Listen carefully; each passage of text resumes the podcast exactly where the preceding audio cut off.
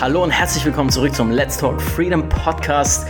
Der Podcast, in dem wir darüber reden, wie du die zeitliche, örtliche und finanzielle Freiheit schaffst, um überhaupt erstmal ähm, den Kopf frei zu haben, dich und dein Potenzial wirklich voll zu entfalten.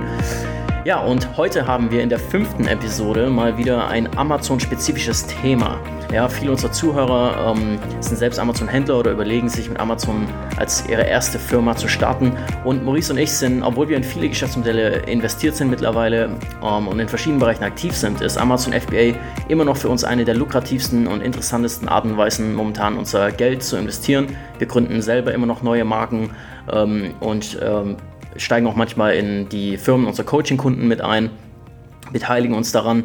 Und wir sind immer noch davon überzeugt, dass das immer noch der einfachste Weg ist, besonders für Leute, die eben anfangen mit äh, Selbstständigkeit und Unternehmertum, ähm, rauszukommen aus dem Hamsterrad, weil einfach das Amazon-System, Produkte auf Amazon zu vertreiben, eben so vorhersehbar ist, mit ähm, überschaubarem Kapitalaufwand ähm, startbar ist und vor allem weil es eben einfach jedem ermöglicht, einen Wert am Markt zu schaffen, außerhalb davon, dass er irgendein Experte sein muss in dem Feld. Ja, jeder kann mit ähm, genug Fleiß und Spucke sich so ein Amazon-Business aufbauen, weil wir im Endeffekt einfach Produkte auf Amazon verkaufen, für die schon Nachfrage besteht, für die keine Nachfrage geschaffen werden muss. Ja, das ist äh, der schwere Teil in Firmengründungen. Normalerweise ist erstmal die Nachfrage für die Dienstleistung oder für das Produkt zu schaffen. Aber mit diesem Private Label Modell, in dem wir einfach Produkte eben einkaufen in China, die ähm, schon massiv viel gesucht werden, für die schon viel Bedarf existiert und die dann einfach nur noch positionieren müssen, ist einfach eine sehr schöne Art, gerade für Anfänger, ähm, einen schnellen Business zu starten, das extreme Skalierbarkeit und passiven Cashflow generieren kann. Ja, und deswegen ähm, ist das Amazon-Thema für uns immer noch super heiß und ähm, auf unserer Website AMC Academy ähm, bieten wir auch Kurse und Coachings an und coachen so viele Amazon-Unternehmer wie noch nie zuvor momentan. Also ist immer noch ein top heißes Thema und wir kriegen auch noch sehr viele Fragen zu diesem Thema andauernd rein. Deswegen ähm, wollten wir heute mal eine dieser Fragen uns genau anschauen. So, in diesem Podcast wollen wir mal über eine dieser Fragen reden, ähm, die uns ganz oft gestellt werden. Wenn von Leuten, die sich überlegen, jetzt noch speziell mit dem Amazon-Geschäftsmodell Verkaufen auf Amazon unter eigener Marke ähm, anzufangen, kommt ja immer ziemlich schnell die Frage auf, Maurice, ich bin sicher, die hörst du auch oft, lohnt es sich jetzt noch anzufangen oder ist es nicht jetzt schon zu spät? Ist es nicht jetzt schon überlaufen? Ja, weil das Geschäftsmodell ist ja schon ziemlich populär geworden, auch in Deutschland, in den USA ja schon bestimmt seit vier, fünf Jahren mittlerweile, aber in Deutschland jetzt ja auch schon in den letzten zwei Jahren immer populärer geworden. Ähm, von daher ist die Frage ja auch durchaus berechtigt. Ne? Ja, tatsächlich sieht man einfach immer mehr Leute, die ähm, mit Amazon FBA anfangen, davon hören, ähm, oder ja sich dafür interessieren. Ähm, und tatsächlich hört man echt häufig die Frage, ja, aber ist denn überhaupt noch Platz für mich als, als kleinen Händler? Und äh, genau diese Frage wollen wir mal kurz so ein bisschen in diesem Podcast aufbrechen und mal ein bisschen genauer, genauer beleuchten, ähm, was man darunter überhaupt verstehen kann und ob Amazon überlaufen ist oder halt nicht. Ja, und, und da gibt's natürlich viele Winkel, unter denen man das betrachten kann. Äh, ich würde mal sagen, wir fangen einfach mal kurz mit einem kleinen Überblick an. Ich glaube, du hast ein paar Zahlen gefunden zu ähm, zur groben ungefähr Rate an Zuwachs von Amazon-Händlern 2016, richtig? Genau, also ähm, wenn ich es jetzt noch richtig im Kopf habe, waren es Anfang 2016 54.000 Händler und ähm, ja, Ende 2016 in Q, Q4 ähm, dann 64.000. Also kann man sagen, so grob über den Daumen, dass knapp 1000 Händler pro Monat ähm, ja hinzukommen. Und das ist jetzt nicht gerade viel, meiner Meinung nach. Ja, ja, also die Zahlen muss man auch dazu sagen, keiner hat so wirklich da den kompletten ähm, garantierten Überblick, aber das sind so grobe Zahlen, die wahrscheinlich ungefähr hinkommen. Und also man sieht da auf jeden Fall, die Popularität von dem Geschäftsmodell ist eindeutig ähm, zunehmen. Und äh, jetzt gleich mal der erste Punkt für mich ist nämlich ich bin ja immer gern, jeder, der, der uns ein bisschen schon zuhört oder auch unsere YouTube-Videos und so weiter sieht, ich rede ja immer gern von dem Unterschied zwischen Quantität und Qualität. Ähm, und ich finde immer wieder ist das so passend, weil ähm, jetzt natürlich eine Reaktion, wenn man sowas hört, wow, 1000 Händler ungefähr kommen pro Monat dazu. Ähm, äh, dann kann man sich natürlich abschrecken lassen, erstmal von dieser großen Zahl. Ja. Aber wenn man wirklich drüber nachdenkt, ist, ist, wenn, es geht ja um die Qualität der Händler, ja. Wie viele von diesen tausend Händlern wissen wirklich, was sie tun? Wenn es erstmal zur Produktauswahl geht, wenn es zum, ähm, zum um Import geht und äh, Profitabilitätsrechnung und dann auch vor allem natürlich nachher die Positionierung auf der Suchmaschine Amazon und die Vermarktung durch externe Quellen und so weiter. Es gibt ja, es gibt so viele Teile in diesem Business, die einfach ähm, falsch gemacht werden können, wo auch Fehler gemacht werden können.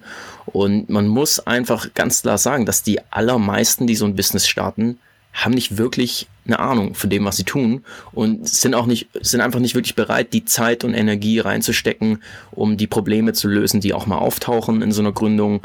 Ähm, also deswegen lasse ich mich von solchen Zahlen an, an sich nicht abschrecken, so, ne?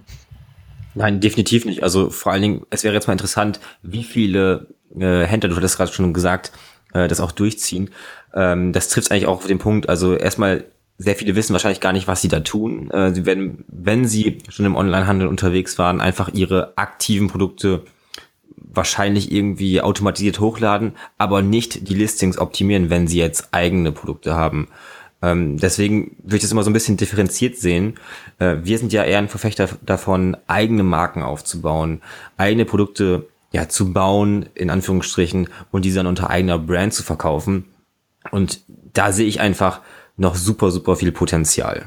Genau, das ist ja auch nochmal ein Punkt. Unter dieser Zahl 1000 ähm, Händler pro Monat stecken ja auch einfach Wiederverkäufer von, von existierenden Marken mit drin. Ne? Also diese Retail Arbitrage äh, wo, wo man einfach im Endeffekt zum Beispiel Nike-Schuhe verkauft oder so, ähm, ohne jetzt eine eigene Marke zu etablieren. Und ähm, außerdem ist ja auch ganz wichtig zu sehen, also als ich 2015 angefangen habe, habe ich mir auch schon dieselbe Frage gestellt, ob der Zug schon abgefahren ist. Ne? Also ich glaube, das hat sich jeder wahrscheinlich, es sei denn in den ersten paar Jahren auf Amazon sich schon die Frage gestellt. Ähm, Im Endeffekt ist es ja auch so, dass der, der gesamte Wettbewerb auf Amazon hat uns ja eigentlich überhaupt nicht zu interessieren, sondern man fängt ja immer mit einem konkreten Produkt an. Und innerhalb der Produktrecherche ist ja die Phase 1 in diesem Modell, ähm, ist ja genau das, worauf man schaut. Ja. Man sucht sich ja eben eine Nische auf Amazon, wo eben wenig gut optimierter Wettbewerb existiert. Und klar, in gewisser Weise beinhaltet die Frage, ist Amazon überlaufen, schon den Punkt, gibt es überhaupt noch Nischen, in denen, in denen man sich noch platzieren kann. Ähm, aber da muss ich sagen, es wird immer Nischen geben.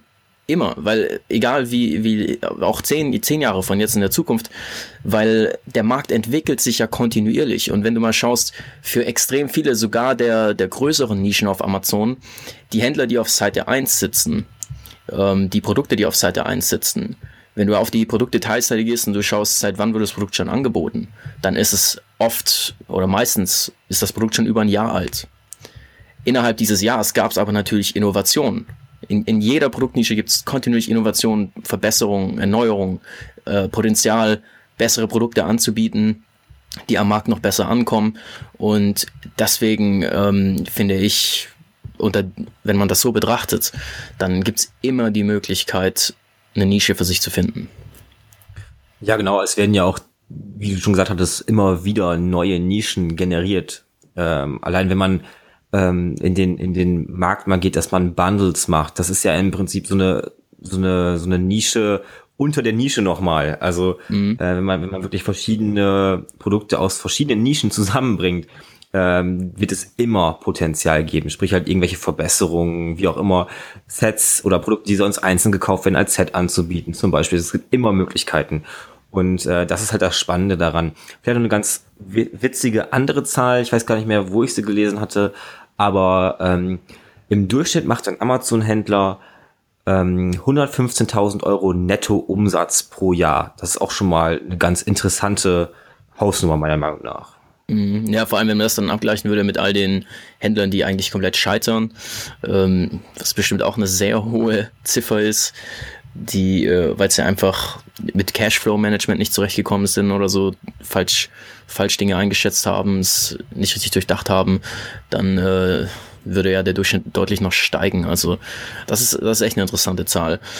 Ähm, ich finde auch interessant, dass die, die Frage, also im Endeffekt kann man sagen, dass die Frage, ist Amazon überlaufen, eigentlich umformuliert werden sollte zu, was kann ich anders machen, als die Masse der Händler schon macht? Ja, wie, wie kann ich mich abheben vom Rest?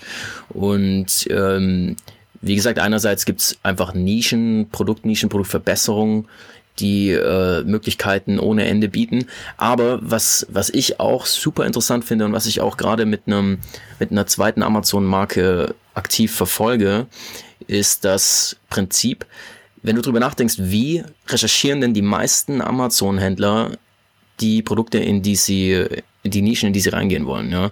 Ähm, man nutzt Software-Tools, um äh, zu analysieren, wie ist der Umsatz, äh, wie ist äh, die, der Wettbewerb und so weiter. Aber alle nutzen ja im Endeffekt dieselben Software-Tools. Und meistens will man ja nur in Nischen gehen, wo einfach schon rein organisch, also durch, durch, durch Suchvolumen, ohne dass man irgendwie noch extra externes Marketing macht, schon richtig saftige Zahlen da sind, saftiges Potenzial da ist. Ne?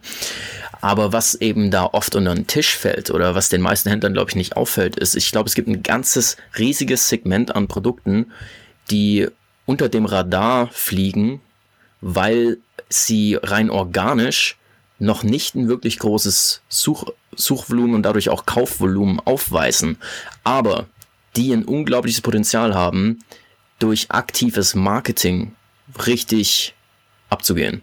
Weißt du, was ich meine?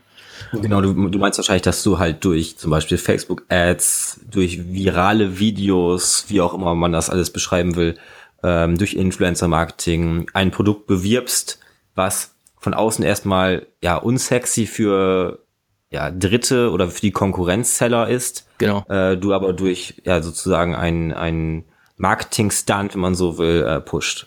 Ganz genau, weil so ein, ein Durchschnitts-Amazon-Händler ähm, hat ja die hat so ein bisschen die Philosophie, Wachstum ist gleich Produkt auf Amazon schmeißen. Ähm, das Produkt dann einfach sitzen lassen und die Früchte ernten durch ziemlich passive tägliche Verkäufe und dann denke ich ans nächste Produkt und ans nächste Produkt und ans nächste Produkt. Ähm, und das ist natürlich eine Strategie, die auch durchaus gerechtfertigt ist. Aber was eben immer möglich ist, ist, die, ist sich zu fragen, okay, wenn ich jetzt hier ein Produkt habe, das verkauft, sagen wir, nicht besonders krasse Zahl, vielleicht 200, 300 Einheiten im Monat, ja, ähm, dann würden viele Amazon-Händler das einfach als gescheitert sehen.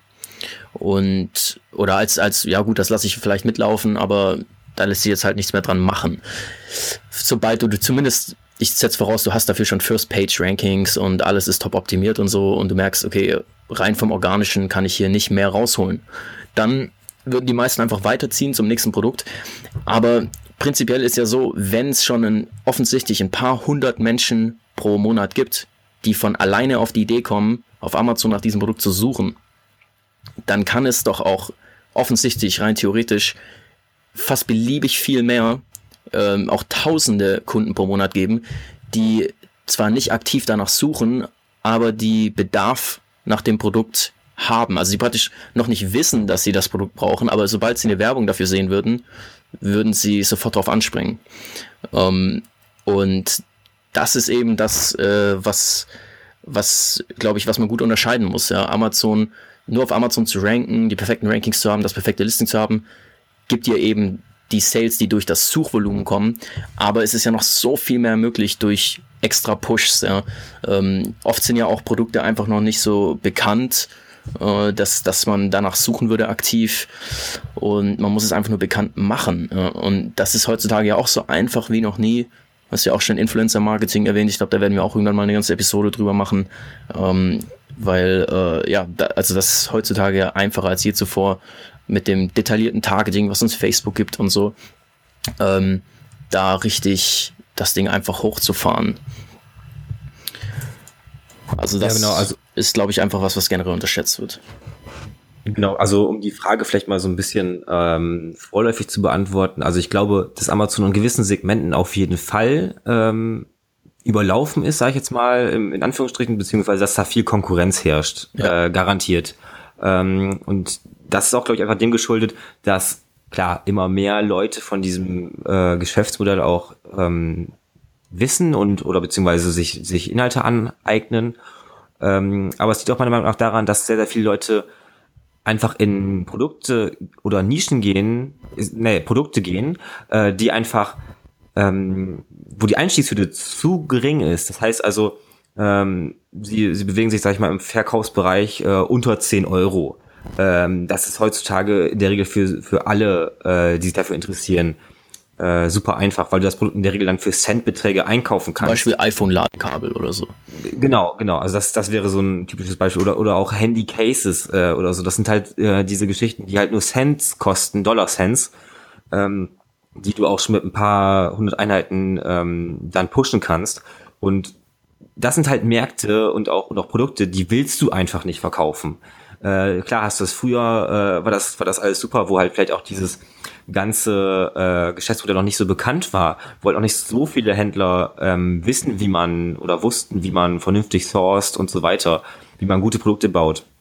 Ähm, und dementsprechend ist einfach so, dass, dass ich immer wieder sagen würde, hey, such dir einen Markt, der Potenzial hat, auch, ähm, sag ich mal, die, die kleineren, ich probiere das mal aus, äh, Händler ähm, abzuschirmen. Das heißt also ein Produkt, was in der Regel höherpreisiger ist, ähm, das heißt zwischen 20 und 50 Euro vielleicht, ähm, was dann dementsprechend noch Potenzial hat nach oben, wo du vielleicht auch noch Bundles machen kannst, die vielleicht sogar 100 Euro und mehr kosten, wo mhm. du dann dementsprechend noch, noch Upsells machen kannst und so weiter. Was das alles bedeutet, das werden wir nochmal, glaube ich, in einer anderen Folge ähm, besprechen. Worauf ich hinaus will, ist einfach, ähm, ja, garantiert sind irgendwelche Nischen oder, oder die, die Nischen, die wir vorhin genannt hatten, Produkte überlaufen.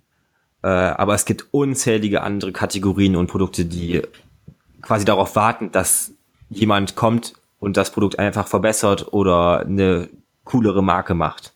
Genau.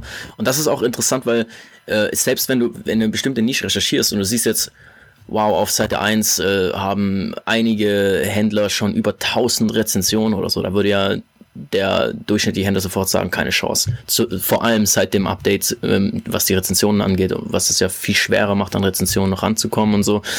Aber selbst da kann man sich fragen, kann ich ein besseres Produkt an den Markt bringen? Wenn, wenn trotzdem, wenn du ein besseres Produkt, das eindeutig besser ist, an den Markt bringst, kannst du auch da locker noch mithalten. Garantiert. Also man muss dadurch mehrere, man muss da jede Nische auf mehreren Blickwinkeln durchleuchten. Ähm, und genau, zusätzlich der Punkt, dass eben kontinuierlich werden neue Nischen auch geboren. Das darf man auch nicht vergessen, äh, wo die Karten komplett neu gemischt werden. Ähm, und, und dann gibt es ja auch noch die Modelle, ähm, dass, also man muss, man muss, ich glaube, was in diese Diskussion auch noch reingehört, ist das Gespräch darüber, dass durch den vielen Wettbewerb ähm, es immer wichtiger wird, nicht in einen Preiskrieg reinzukommen.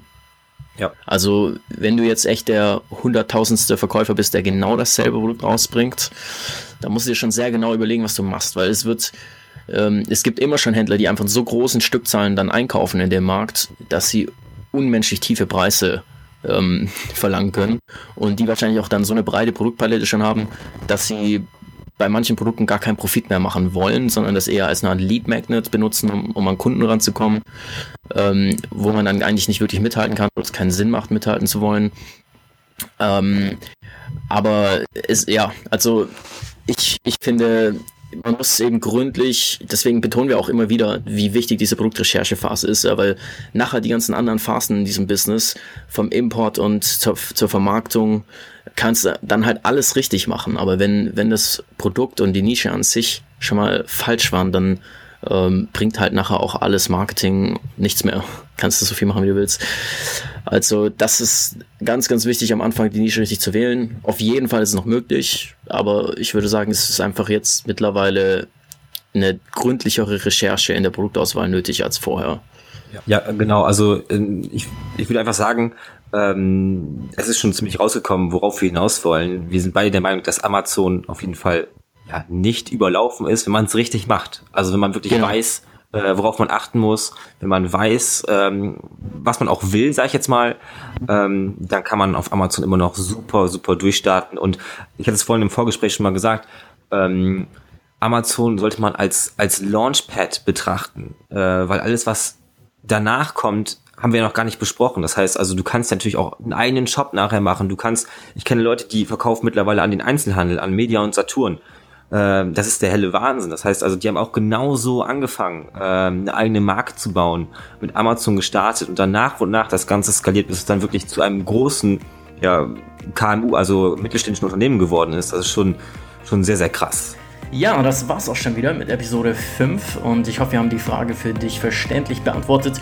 Solltest du weitere Fragen an uns haben zum Thema Amazon oder generell Business, ähm, generell Freiheit, digitales Nomadentum, Reisen, Travel, äh, dich selbst voll ausleben, ähm, dann schick uns einfach eine Nachricht. Am besten machst du das über die Anchor-App, das ist A-N-C-H-O-R, einfach im App Store runterladen und nach Let's Talk Freedom suchen, dann kannst du uns eine direkte Sprachnachricht schicken. Oder du schickst uns einfach eine E-Mail an info at AMC Academy Englisch, also AMZ, A-C-A-D-E-M-Y.de. Ähm, in die Subject Line am besten in den Betreff einfach Let's Talk Freedom packen. Ähm, dann wissen wir sofort, worum es geht. Und wir würden uns natürlich super freuen, weil der Podcast noch sehr jung ist, wenn du uns eine Bewertung da lässt. Also falls du eine Minute Zeit hast, ähm, dann schick uns doch ein kurzes Feedback rein über die iTunes-Bewertung oder welche App auch immer du nutzt, um Podcasts zu hören. Bedeutet uns auf jeden Fall sehr viel und würde uns sehr weiterhelfen. In der nächsten Episode wird es darum gehen, welche sechs Kriterien Maurice und ich anwenden, wenn wir neue Geschäftsmodelle analysieren und uns überlegen, in neue Projekte einzusteigen, auch außerhalb von Amazon, so ein generelles Raster, das wir anwenden, um, ähm, um Geschäftsmöglichkeiten zu analysieren. Bis dahin wünsche ich dir eine super Zeit, viel Erfolg in allem, was du tust und bis bald. Ciao, ciao.